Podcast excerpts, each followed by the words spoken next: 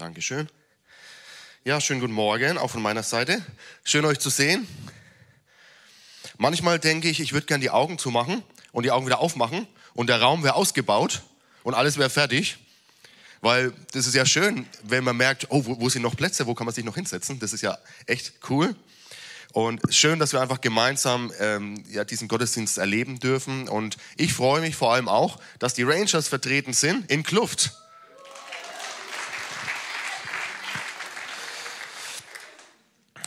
Kann mal einer mit Kluft oder eine mit Kluft aufstehen kurz? Wer traut sich? Ihr müsst nicht nach vorne kommen, einfach da, wo ihr seid. Schaut mal, so sehen unsere Rangers aus.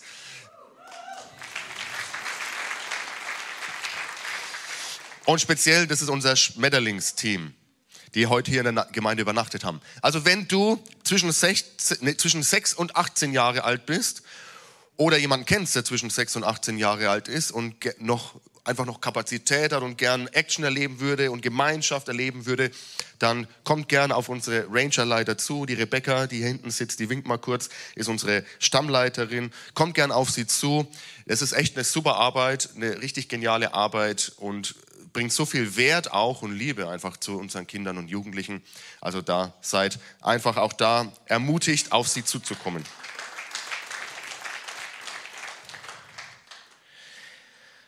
Und ich möchte auch kurz, wir haben jetzt schon öfters dafür gebetet, aber ich möchte einfach kurz nochmal auf das äh, zu sprechen kommen, was uns, glaube ich, alle auch in dieser Woche bewegt hat, wenn wir die Nachrichten verfolgt haben. Ähm, die Erdbeben, Katastrophe in der Türkei und in Syrien. Ich glaube, wir alle, das lässt einen nicht kalt, ja, wenn man in den Nachrichten sieht, einfach das Leid auch und die Not von Menschen. Gestern war der Stand, glaube ich, mehr als 25.000 Menschen, die ums Leben gekommen sind. Wahrscheinlich, leider steigt diese Zahl ja nochmal deutlich an. Und es hat mich erinnert an eine Stelle im Römerbrief, Römer Kapitel 8, Vers 21 und 22, wo es heißt, auch sie, die Schöpfung, wird von der Last der Vergänglichkeit befreit werden und an der Freiheit teilhaben, die den Kindern Gottes mit der künftigen Herrlichkeit geschenkt wird. Wir wissen allerdings, dass die gesamte Schöpfung jetzt noch unter ihrem Zustand seufzt, als würde sie in Geburtswehen liegen. Und ich glaube, wenn wir solche Bilder sehen und solche Dinge hören, dann spüren wir dieses Seufzen nach Erlösung. Und zwar nicht nur für uns persönlich, sondern für diese ganze Schöpfung Gottes. Wir können einfach nur sagen, Herr, schenk einen neuen Himmel, schenk eine neue Erde. Jesus, komm wieder und richte dein Reich auf, wo es keine Not und kein Leid und keinen Tod mehr gibt. Und ich wurde auch erinnert an den Psalm 90, Vers 12, wo es heißt, lehre uns bedenken, dass wir sterben müssen. Unser Leben ist endlich, auf dass wir klug werden. Dieses Leben ist endlich. Für manche endet es viel zu früh. Manche dürfen ein langes, ähm, sattes Leben führen. Aber wir dürfen Gott einfach unser Leben anvertrauen und sagen, Herr, lehre uns zu bedenken, dass unser Leben endlich ist und dass wir auf dich bauen, unser Vertrauen auf ihn setzen. Wer gerne etwas geben möchte, spenden möchte, ihr könnt es gerne über uns machen. Wir haben als Gemeinde schon einen ersten Betrag äh, angewiesen uh, mit unserem Partner AVC, der auch dort in der Gegend tätig ist und äh, dort auch schon vor Ort ist, um dort helfen zu können. Wenn ihr sagt, ich würde auch gern helfen, dann habt ihr natürlich die Möglichkeit, an die üblichen, auch in den Nachrichten kommunizierten Kanäle zu spenden. Oder wenn ihr sagt, ich würde es auch gern über die Gemeinde machen, dann könnt ihr auch an uns als Gemeinde einfach mit dem Verwendungszweck Erdbebenkatastrophe oder Erdbebenhilfe, einfach, dass es für uns erkenntlich ist, ähm, spenden und wir geben das dann direkt an den AVC der auch ein Arbeitsbereich äh, des BFPs ist und dort eben etabliert ist und ich glaube, dort auch weiß, wo er anpacken kann und helfen kann. Wir geben es dann direkt dort weiter. Ich bete noch mal ganz kurz. Herr Jesus, wir schauen einfach auf diese Not, auf dieses Leid und es lässt uns sprachlos zurück, Herr. Wir wissen, dass wir nur zu dir damit kommen können. Herr, bitte sei den Menschen dort ganz nah. Zeig ihnen, dass du ein Gott bist, der sie liebt, Herr, der, interessiert ist. Wir haben vorhin gehört, ein Gott, der sie sieht, Herr. Sei bei allen, die jetzt in ihrer größten Not sind, Herr. Begegne ihnen. Du bist der Schöpfer von Himmel und Erde. Du bist ein liebender Vater. Du bist ein Hirte. Offenbar dich den Menschen dort jetzt als ihr Hirte, Jesus. Alle Ehre sei dir. Da, wo wir Fragen haben und da, wo wir manches nicht verstehen, da müssen wir vertrauen, Herr, dass du es gut meinst. Amen. Ja, wir starten in eine neue Predigtreihe. Wer hat nicht gern eine Predigtreihe, Christian? Ja, Predigtserien, das sind unser Ding. Aber keine Sorge, es wird auch mal wieder Zeiten ohne Predigtserien geben. Wir nennen es dann Freestyle-Predigten, ja, ohne, fest, ohne festen Bezug. Aber ich glaube, dieses Thema, was ähm, wir in den nächsten Wochen uns anschauen wollen, ist einfach im Moment dran. Und zwar nicht nur, weil am Dienstag Valentinstag ist, und ihr sicher alle schon Tische reserviert habt und Blumen bestellt habt und, und so weiter. Also wir feiern keinen Valentinstag. Wir waren gestern gemeinsam essen, meine Frau und ich. Sozusagen vorgefeiert. Aber ich gönne es euch, wenn ihr am Dienstag gemeinsam euch einfach Zeit nehmt füreinander. Aber ich glaube, dieses Thema Beziehung ist doch etwas, was jeden von uns betrifft. Jeder ist von, in irgendeiner Art und Weise in Beziehung sei es in familiären Beziehungen zu Geschwistern, zu Eltern, zu den Kindern, sei es Freundschaften, Arbeitskollegen, Verwandtschaft oder die Ehebeziehung. Ich glaube, jeder von uns ist irgendwo in Beziehung, wenn er nicht auf einer einsamen Insel lebt ja, und alleine ist. Und deshalb glaube ich, ist das ein Thema, was uns alle betrifft und alle anspricht und vor allem nicht nur Beziehung an sich, sondern wie können wir Beziehung leben auf eine gesunde Art und Weise. Denn ich glaube, das merken wir auch recht schnell, Beziehungen und das Miteinander sind stark angegriffen und herausgefordert. Beziehungen schenken uns etwas, aber sie kosten uns auch etwas.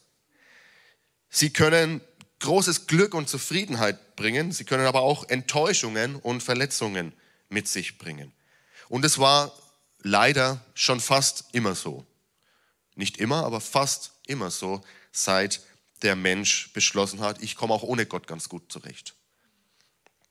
Aber was ich beobachte ist, dass der Glaube an gesunde und an starke Beziehungen, an starke Gemeinden, an starke Familien und an starke und gesunde Ehen abnimmt. Ich glaube, wir sind im Moment in so einer Spirale, die nach unten führt. Und jetzt spreche ich nicht nur von der sogenannten Welt, sondern ich spreche auch von uns als gläubigen Geschwistern in Christus. Und weil ich das beobachtet habe, habe ich gesagt, ich muss, wir müssen dieses Thema angehen, wir müssen da hineinsprechen, weil Gott einfach einen guten Plan mit Beziehungen hat. Und deshalb ist mir das Thema so wichtig. Es gab eine Studie, oder gibt eine Studie, muss ich besser sagen, der Harvard University, und die hat gefragt, was macht Menschen glücklich? Kannst du mal überlegen, was würde dich glücklich machen? Was macht dich glücklich? Die haben gefragt, was macht Menschen glücklich? Und diese Studie geht schon seit 80 Jahren. Also seit 80 Jahren begleiten die Forschenden hier äh, Menschen ihre Familien und haben immer wieder gefragt, was macht Menschen glücklich. Sie haben Interviews geführt, sie haben medizinische Daten erhoben, sie haben ähm, das Gehirn gescannt, sie haben Blutwerte genommen und haben immer wieder über 80 Jahre, also einen sehr langen Zeitraum, beobachtet und gefragt, was macht Menschen wirklich glücklich. Und das Ergebnis von dieser langen Studie, die immer noch weitergeht, war ganz kurz eigentlich. Und äh, die, die jetzt dafür verantwortlich sind, fassen das so zusammen. Was macht uns glücklich und gesund? Gute Beziehungen. Gute Beziehungen halten uns glücklich und gesund. Punkt. Das ist alles, was nach 80 Jahren rausgekommen ist. Könnte man sagen, ist ein bisschen mager. Aber sie haben gefragt, nein, es ist nicht das Geld, es ist nicht das, was wir haben, es ist nicht meine Karriere, es ist nicht mein Job, es ist nicht alles andere, sondern das, was uns glücklich macht, sind Beziehungen. Und ich glaube, dass dieses Prinzip von Beziehungen von Gott her schon so angelegt ist und war.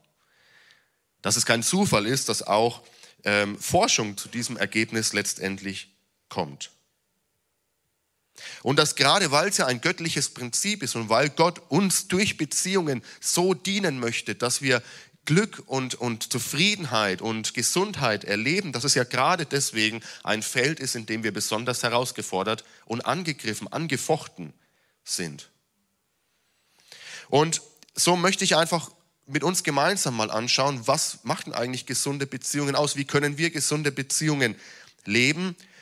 Ich werde allgemein auf Beziehungen sprechen oder über Beziehungen sprechen, aber ich werde einen Schwerpunkt auf das Thema Ehe legen.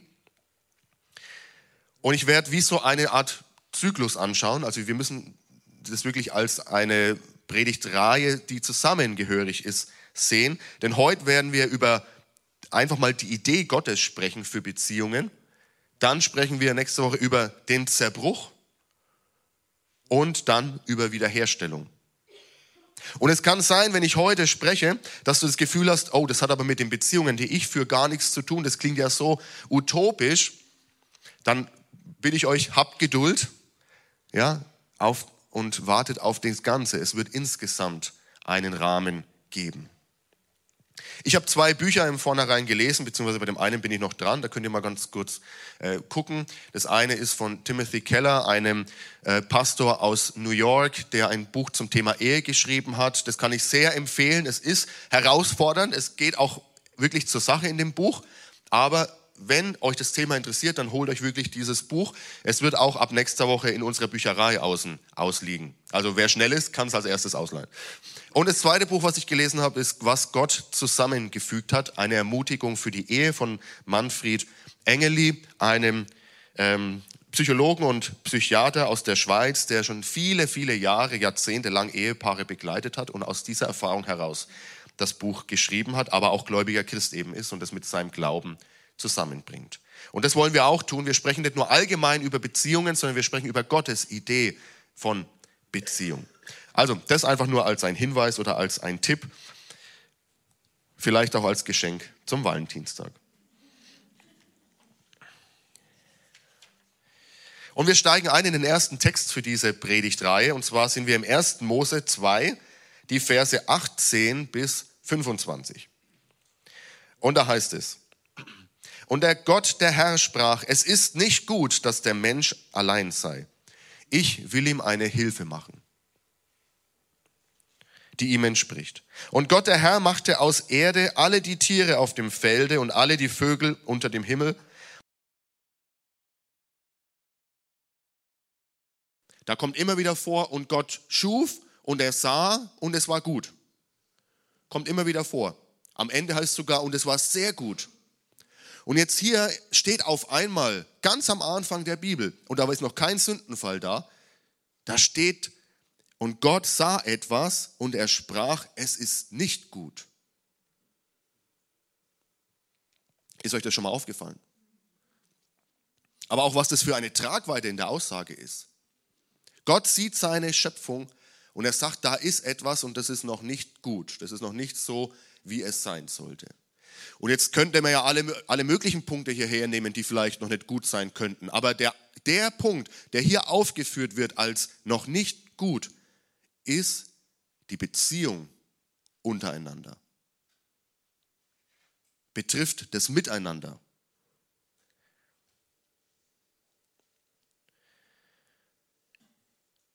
Gott stellt fest, es ist nicht gut, dass der Mensch, dass Adam, den er geschaffen hat, allein sei. Und daran sehen wir schon, wir sind als Menschen ergänzungsbedürftig.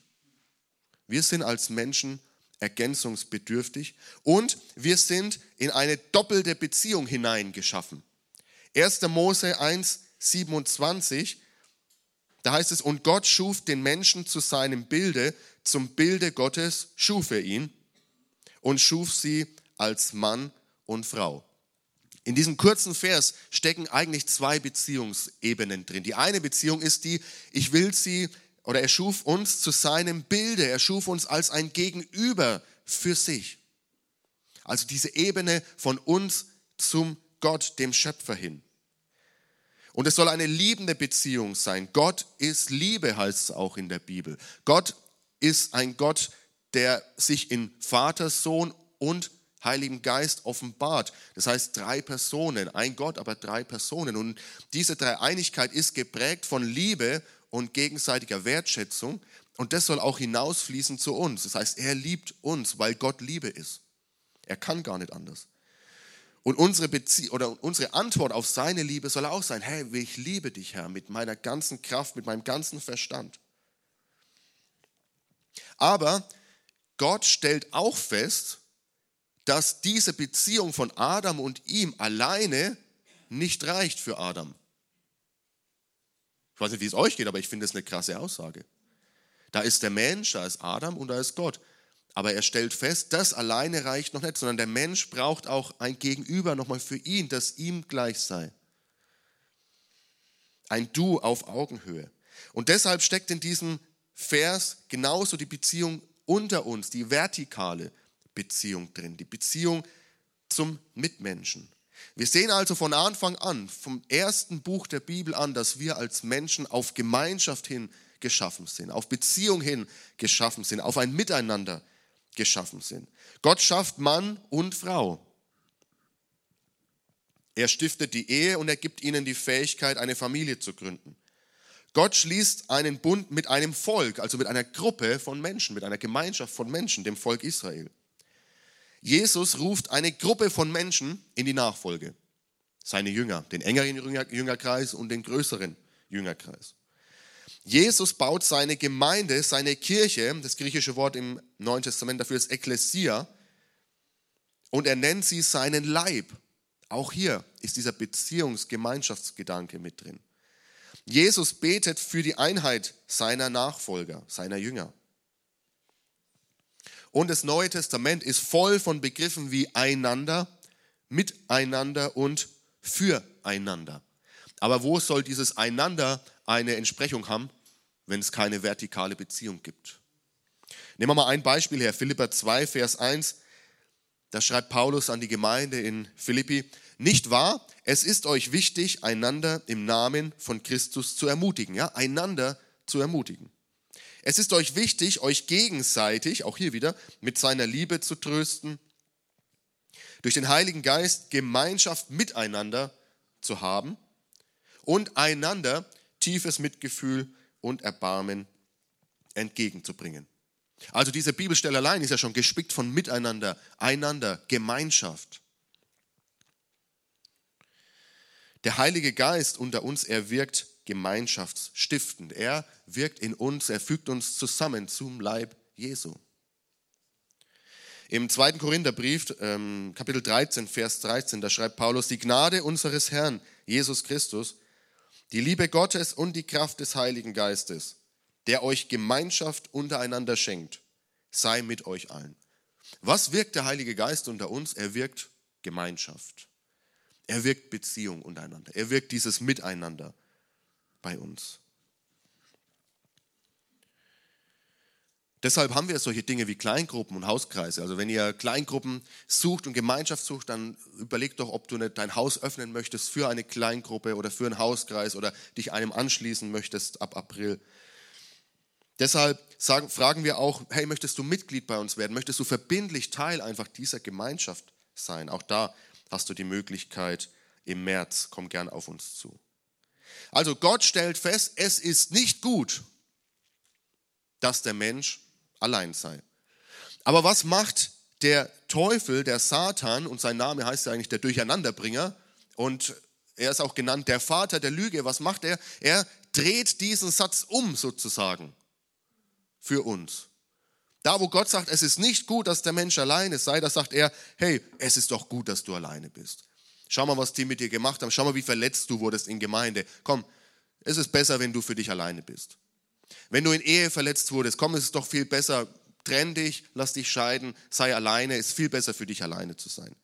Wenn du in Freundschaft verletzt wurde, hey, mach, lass, beende lieber diese Freundschaft, bleib für dich alleine, denn wo du alleine bist, kannst du nicht verletzt werden.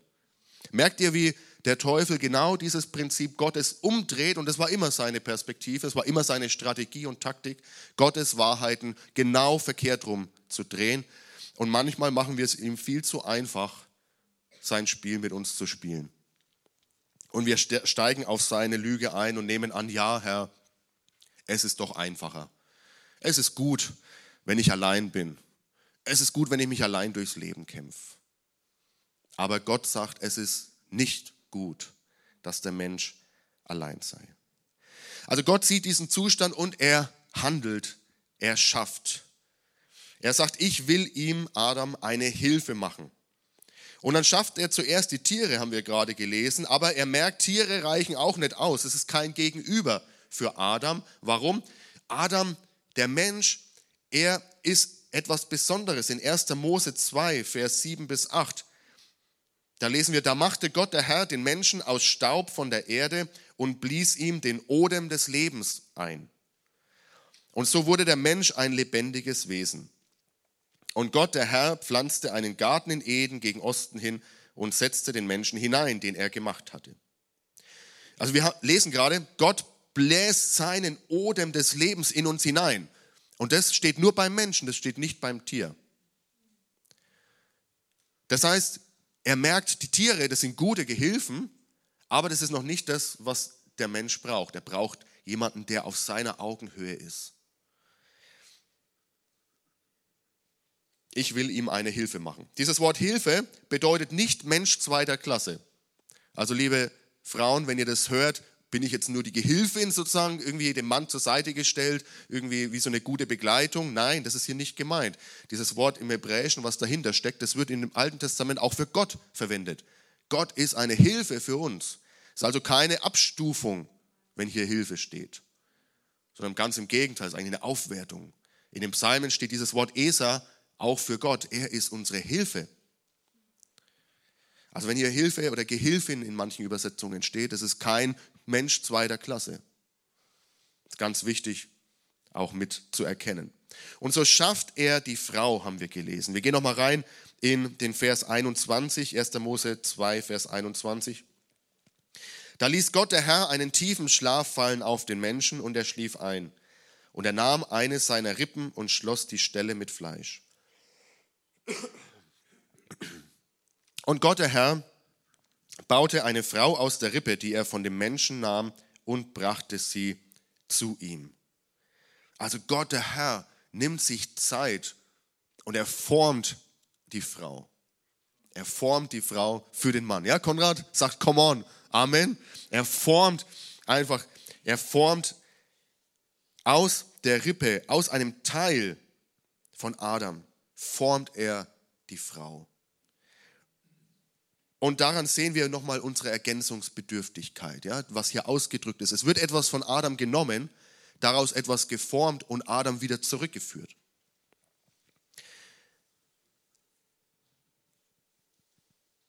Wir sind ergänzungsbedürftig und Gott hat uns etwas, er hat in seiner Schöpfung etwas angelegt, was diese Ergänzung für uns sein soll. Und zwar nicht nur im sexuellen Bereich, sondern auch in der Wahrnehmung der Welt. Ist euch schon mal aufgefallen, dass Männer und Frauen die Welt unterschiedlich wahrnehmen? Das ist was Neues, ja?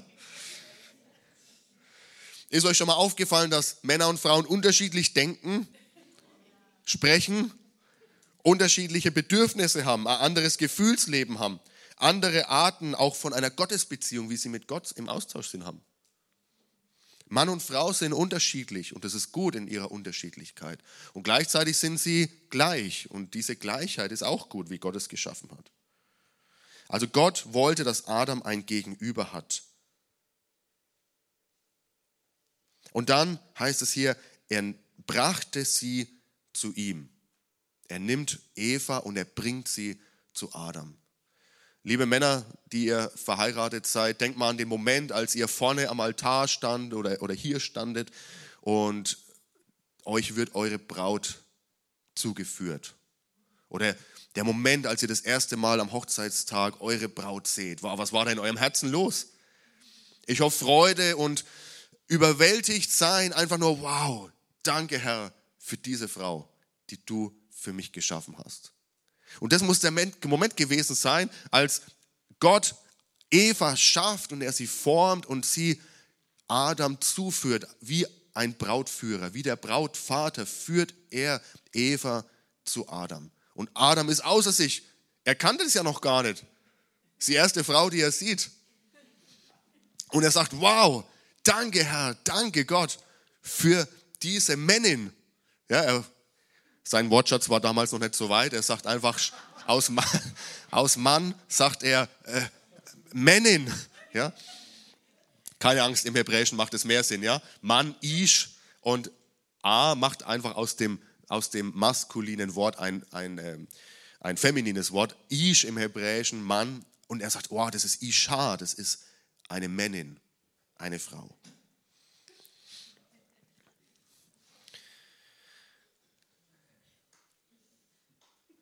Und dann kommt dieser besondere Vers, den man oft bei Hochzeiten liest, Vers 24. Darum wird ein Mann seinen Vater und seine Mutter verlassen und seiner Frau anhangen, und sie werden ein Fleisch sein. In diesem Vers stecken drei Dinge drin, die für eine gesunde Beziehung, für eine gesunde Ehebeziehung in dem Fall wichtig sind. Und das erste ist verlassen. Hier steht, darum wird ein Mann seinen Vater und seine Mutter verlassen. Den Ehebund einzugehen hat etwas mit verlassen zu tun. Was muss ich verlassen? Mann, Vater und Mutter steht hier. Also die Beziehung, der Familienverband, der beim Großwerden der wichtigste ist, den soll ich verlassen, soll ich hinter mir lassen. Dahinter steckt der Gedanke, diese neue Beziehung, muss über allen anderen Beziehungen stehen. Selbst über der Beziehung zu Vater und Mutter. Ich muss diese alte Beziehung verlassen. Das heißt ja nicht, dass ich Vater und Mutter nicht mehr wertschätze oder nicht mehr respektiere oder sie aus den Augen verliere. Aber diese Beziehung muss wichtiger sein in meinem Leben als jede andere menschliche Beziehung. Das sagt hier verlassen aus. Ich will euch ja auch ein bisschen reinschauen lassen. Wir wollen ja ehrlich und authentisch miteinander sein. Gerade im Bereich Beziehung müssen wir auch ehrlich und authentisch miteinander sein. In den ersten Ehejahren, ich weiß nicht, wie oft wir in Gedanken unseren Partner, also meine Frau Lena ist hier vorne, falls ihr das nicht wisst, ja, äh, unseren Partner mit unseren Eltern verglichen haben. Also mein Vater, meine Mutter haben das aber anders gemacht. Bei uns war das aber anders. Und es braucht Zeit, um das zu identifizieren und zu erkennen und dann eine Entscheidung zu treffen und zu sagen, stopp, das ist nicht mehr die wichtige Beziehung mit der ersten Priorität, sondern wir sind jetzt, diese Beziehung ist die erste Priorität. Wir müssen diese Beziehungen, Beziehungen ordnen. Und wenn diese Gedanken kommen, müssen wir sie Gottes Wort unterordnen und sagen, ich muss Vater und Mutter hinter mir lassen. Ich muss diese Beziehung hinter mir lassen. Ich muss sie verlassen und mich vollkommen einlassen auf diese Ebene. Aber verlassen müssen wir auch noch andere Dinge, wenn wir in einen Ehebund eintreten. Ich muss das Single-Leben hinter mir lassen. Jetzt sagen manche, ja, das ist ja klar, ich meine, ich heirate ja, also lasse ich das Single-Leben hinter mir. Aber es ist eine Sache zu heiraten, es ist eine andere Sache im Kopf zu sagen, ich bin kein Single mehr, ich mache, was ich will. Also wenn ich sage, ich will in einen Ehebund eintreten, dann muss ich das Single-Leben, auch das Single-Denken hinter mir lassen. Ich bin eben nicht mehr allein. Ich bin nicht mehr nur allein für mich verantwortlich und kann das Leben so leben, wie ich möchte, sondern da ist jemand anders mit in meinem Leben. Ich muss den Wunsch nach Selbstverwirklichung verlassen. Wenn ich in einen Ehebund eintrete, dann muss ich den Gedanken verlassen, es geht nur noch um mich. Es geht darum, dass ich groß rauskomme. Es geht darum, dass meine Bedürfnisse gestillt werden. Es geht darum, dass ich glücklich werde. Es geht darum, dass alles für mich passt. Diesen Gedanken muss ich verlassen, wenn ich in einen Ehebund eintrete. Diesen Wunsch nach ich muss ich hinter mir lassen. Timothy Keller, der Pastor, von dem ich vorhin das Buch vorgestellt habe, er drückt es in folgenden Worten aus und ihr dürft es auch mitlesen. In scharfem Gegensatz zu unserer heutigen Kultur lehrt die Bibel, dass das Wesen der Ehe darin besteht, in opferbereiter Hingabe das Beste des anderen zu suchen. Was sagt uns die Welt? Die Welt sagt uns, und wenn du die Nachrichten anschaust, hey, es geht um dich. Nimm dir Zeit für dich, entwickle dich, ähm, deine Bedürfnisse sollen erfüllt werden, du bist das Zentrum der Welt. Ist es nicht so? Klar, sie wollen dir was verkaufen, meistens geht es um ein Produkt, aber dieses Weltbild, was dadurch und dieses Menschenbild, was dadurch vermittelt wird, ist, hey, es geht nur um dich, du bist die wichtigste Person in diesem Universum. Gönn dir was. Und hier ist das Produkt, was dein Leben besser macht. Und Timothy Keller, der Pastor, von dem wir hier lesen, der sagt, Leute, das biblische Bild von Ehe und Beziehung ist was ganz anderes. Ist eigentlich genau das Gegenteil. Es geht nicht darum, dass ich mich verwirkliche, sondern dass ich in opferbereiter Hingabe das Beste des anderen oder der anderen suche. Also auch diesen Gedanken müssen wir verlassen, wenn wir in einen Bund der Ehe eintreten. Und wir müssen noch viele andere Dinge verlassen, aber noch eine Sache, wir verlassen auch die Option für andere Partner. Indem ich mich für meine Frau oder meinen Mann entscheide, sage ich mit einem Ja millionenfach Nein. Ja zu dir, Nein zu jedem anderen, der ab jetzt meinen Weg kreuzt. Das heißt, auch diesen Gedanken muss ich verlassen. Weil nur so kann ich uneingeschränkt und mit ungeteiltem Herzen überhaupt in diese Beziehung gehen. Ja, manchmal ist Gottes Wort auch konfrontativ, aber ich glaube, wer den Bund der Ehe eingeht, der muss bereit sein zu verlassen. Alles andere wäre unfair dem Partner gegenüber. Und da, wo wir das verpasst haben, aber das ist ja seine, das ist die Hoffnung, die er uns schenkt, oder da, wo wir merken, es gibt Dinge, die habe ich noch nicht verlassen, die sollte ich vielleicht verlassen, da dürfen wir das nachholen vor ihm. Darf sagen, Herr, du hast mich überführt. Ich merke gerade in meinem Herzen, das sind Dinge, die muss ich noch hinter mir lassen, die muss ich verlassen, damit meine Ehe gesund und stark sein kann. Und das möchte ich jetzt tun. Egal, ob ich 5, 10, 20 oder 50 Jahre verheiratet bin. Es gibt Hoffnung mit ihm. Also das war der eine Aspekt in dieser äh, Bibelstelle, das Verlassen. Das andere ist Anhangen. Es das heißt da, er wird verlassen und seiner Frau anhangen. Andere Übersetzungen sagen, der Mann wird an seiner Frau hängen. Das Wort, was dahinter steckt im Hebräischen, das kann man auch übersetzen mit verleimen. Ich weiß ja, die Handwerker unter uns, habt ihr schon mal was verleimt? So dass es richtig festhält. Das ist das, was dahinter steckt. Nimm zwei, ja, zwei Holzstücke und verleim sie so fest, dass da nichts mehr dazwischen passt. Das ist das Wort anhangen, was hier steht. Wir sind verleimt miteinander. Und nichts sollte das auseinanderreißen können. Beziehungsweise, wenn es auseinandergerissen wird, dann hinterlässt es Schäden. Warum? Jede Beziehung, die auseinandergeht, hinterlässt Schäden, weil wir verleimt waren. Und so eine Verleimung auseinanderzureißen, das hinterlässt immer Schäden am Holz, aber auch an uns. Also ich bin verleimt mit meiner Frau Lena. Ja? Und wir werden ein Fleisch, heißt es hier. Sie werden ein Fleisch sein. Sexualität ist ein Geschenk von Gott. Lange Zeit wurde in der Kirchengeschichte Sexualität verdammt als was Schlechtes, was Dreckiges, was Unanständiges behandelt. Aber eigentlich ist Sexualität etwas, was Gott uns geschenkt hat. Und wenn Mann und Frau, die Bibel benutzt das Wort sich erkennen, also sexuell zusammenkommen, das ist die tiefste und umfassendste Gemeinschaft, die man als Mensch erleben kann. Wir geben dem anderen Anteil an allem, was zu uns gehört. Wir werden verletzlich voreinander. Und zwar auf allen Ebenen, geistlich, seelisch und körperlich. Und gerade deswegen gehört Sexualität in diesen Rahmen eines Ehebundes. In diesen verbindlichen Rahmen, wo ein Mann und eine Frau zueinander sagen, ja, ich will. In Höhen und Tiefen, bis dass der Tod uns scheidet.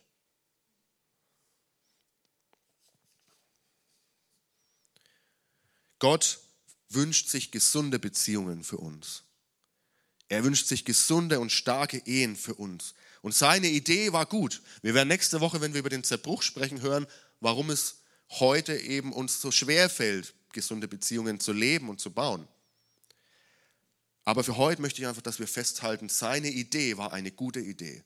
Und er hat was Gutes für uns geschaffen, er hat was Gutes für uns gewollt. Wir schauen uns nochmal ein Dreieck an, um das nochmal deutlich zu machen und einfach heute zum Mitnehmen, wie, was, wie kann eine gesunde Ehe, wie können gesunde Beziehungen untereinander ausschauen. Wir haben hier drei, drei ähm, Ecken. Oben ist Gott, Mann und Frau. Das Erste, was für eine gesunde Ehebeziehung wichtig ist, ist die Beziehung nach oben. Die Beziehung von Mann zu Gott, die Beziehung von Frau zu Gott. Deine Beziehung zu Gott ist die erste wichtige Grundlage für eine gesunde Beziehung, für eine gesunde Ehe. Und es gibt Dinge, die kann nur Gott dir geben. Und die kann niemals dein Ehepartner dir geben. Und wenn wir die verwechseln, dann, dann setzen wir uns, ja, unsere Beziehung, auch unsere Ehe, einen Druck aus, die sie gar nicht standhalten kann. Nur Gott kann mir Sinn geben. Nur Gott kann mir Erfüllung geben. Nur Gott kann mir Erlösung schenken. Nur Gott kann mir vollkommene, unbedingungslose äh, Liebe schenken. Das kann nur Gott. Wenn ich das verwechsel und auf dieser, auf der vertikalen Ebene suche zwischen Mann und Frau, dann mache ich meinen Mann oder Frau zu Gott. Aber niemand von uns ist geschaffen, Gott zu sein. Niemand von uns kann Gottes Aufgabe erfüllen. Wenn ich Sinn und Erfüllung bei meinem Partner suche, dann suche ich was, was er mir gar nicht geben kann. Wenn ich meinen Partner zu meinem Gott mache oder zu meinem Götzen mache, dann ist es zum Scheitern verurteilt, weil es ist eine Aufgabe, die du und ich nicht erfüllen können. Diese Dinge muss ich bei Gott, dem Schöpfer, meinem liebenden Vater suchen. Und wenn Mann und Frau diese Beziehung nach oben leben, dann ist schon mal ein wichtiges Element oder ein wichtiger Baustein für eine gesunde Ehe gebaut und gesetzt. Und dann können wir die vertikale Beziehung suchen, so wie wir es vorhin gelesen haben. Wir können einander ergänzen, wir können füreinander da sein, wir können das Leben miteinander teilen, können eine Familie miteinander aufbauen, können uns einander unterordnen, den anderen höher achten als uns selbst, können die Liebe weitergeben, die Gott uns gegeben hat. Aber es funktioniert nur in dieser Reihenfolge. Versteht ihr? Ich kann nichts weitergeben, was mir Gott nicht geschenkt hat.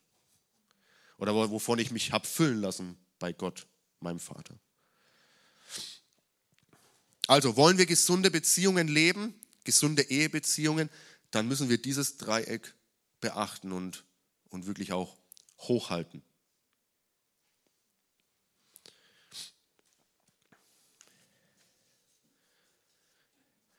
Und der letzte Punkt, mit dem möchte ich dann auch abschließen, das ist der, wir haben vorhin gelesen, und sie waren beide nackt, der Mensch und seine Frau, und sie schämten sich nicht.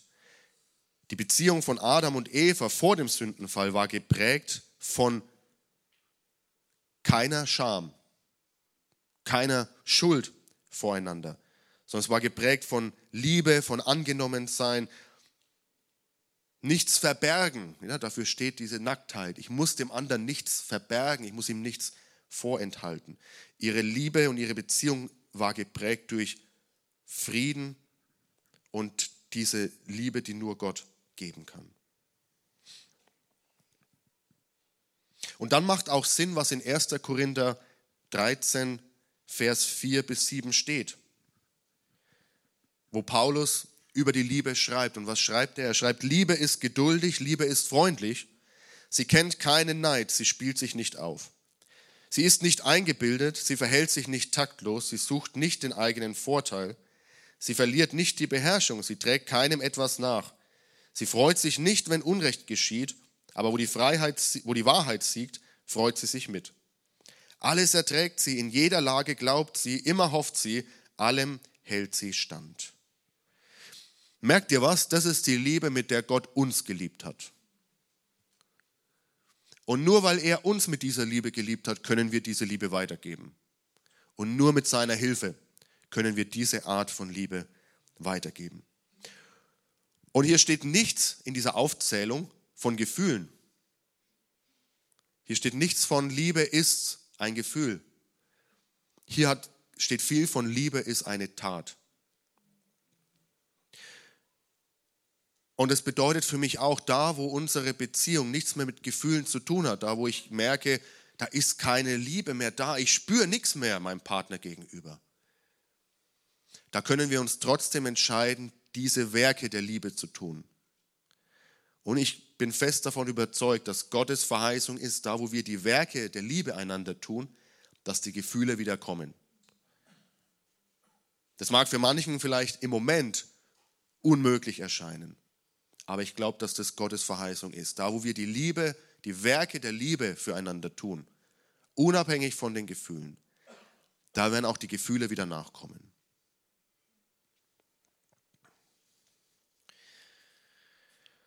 Und das letzte Geheimnis ist, finde ich, krass. Paulus deutet dieses Geheimnis, diese Verbindung zwischen Mann und Frau auf das Verhältnis von Christus und seiner Gemeinde. Der Bund zwischen Mann und Frau soll zeigen, wie Jesus und seine Gemeinde miteinander verbunden sind. Und wie Jesus und seine Gemeinde miteinander verbunden sind, soll zeigen, wie Mann und Frau in einer Ehe miteinander verbunden sind. Mal bis daher. Wie gesagt, das ist der erste Teil dieser Predigtserie. Und ich habe heute gesprochen über Gottes Idee. Das ist die Idee von Gott für den Ehebund. Das ist die Idee von Gott für Beziehung, für Miteinander. Oftmals betrachten wir Beziehung ja durch, einfach nur durch das, unsere Erfahrungen und diese Erfahrungen haben oft mit Zerbruch zu tun aufgrund unseres Sündenfalls, unseres Sündeseins. Und da werden wir nächste Woche drauf eingehen. Warum fällt es uns heute so schwer, das, was Gottes Idee eigentlich war, zu erleben und auch zu erfahren. Lass uns mal gemeinsam aufstehen und vor Gott kommen.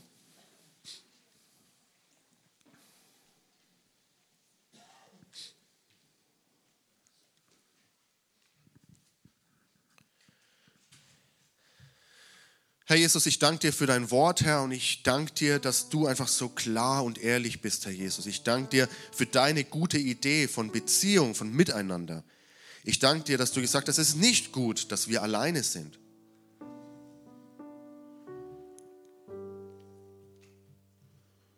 Herr, und wir legen dir alles hin, was jetzt gerade unsere Gedanken sind. Du kennst jede Situation, jede persönliche Situation.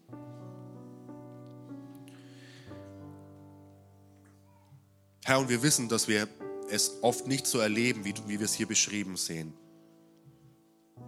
Aber wir wollen wieder neu Hoffnung neuen Glauben fassen, dass du unsere Beziehungen, die Ehebeziehung, aber auch andere, alle anderen Arten von Beziehung, dass du sie heilen kannst. Dass du Wiederherstellung schenken kannst. Dass du uns wieder neue Freude gibst daran.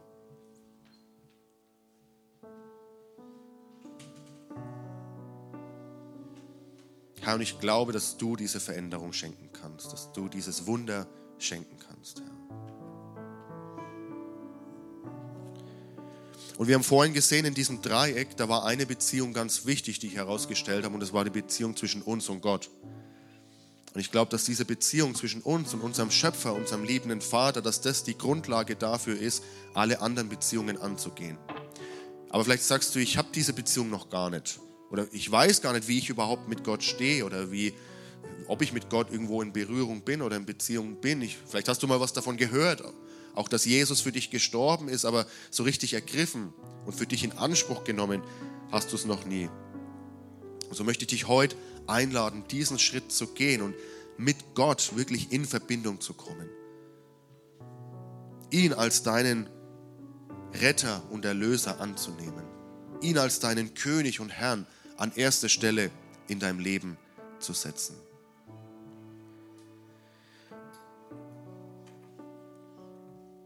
Und während wir alle die Augen geschlossen haben und uns wirklich auf unser, unseren Austausch mit Gott konzentrieren, will ich dich fragen, es ist einfach ein Moment zwischen dir und Gott. Ist heute jemand da, der sagt, ich habe das noch nie gemacht, ich habe noch nie so eine bewusste Entscheidung getroffen, für Gott, Gott an erste Stelle zu setzen, ihn als mein Retter und Erlöser anzunehmen? Dann möchte ich dich einladen, einfach ganz kurz die Hand zu heben, einfach für mich, damit ich weiß, mit wem ich beten darf.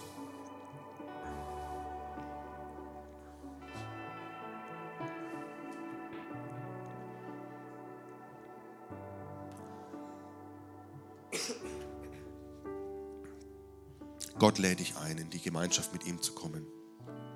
Auch zu Hause, wenn du von zu Hause zugeschaltet hast, auch für dich ist dieser Weg heute offen und möglich. Herr Jesus, ich danke dir für alles, was du tust und was du am Wirken bist. Herr, ich danke dir, dass du der Erfinder unserer Beziehungen bist, Herr. Ich danke dir, dass du alles dafür getan hast, um diese Zerbrochenheit auch wieder zu heilen, Herr.